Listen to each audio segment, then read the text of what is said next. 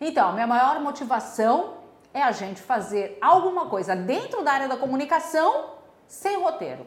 Isso foi a minha maior motivação.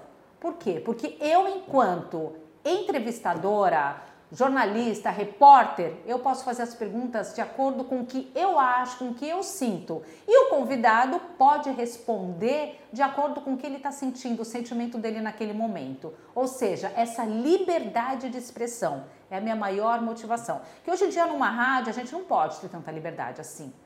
Podcast não. Podcast a gente pode se realmente se expressar da maneira que a gente é e o convidado também se expressar da maneira que ele é e ele falar o que ele quiser o segredo, o, o grande feeling do podcast, não tem censura. Essa é a melhor parte.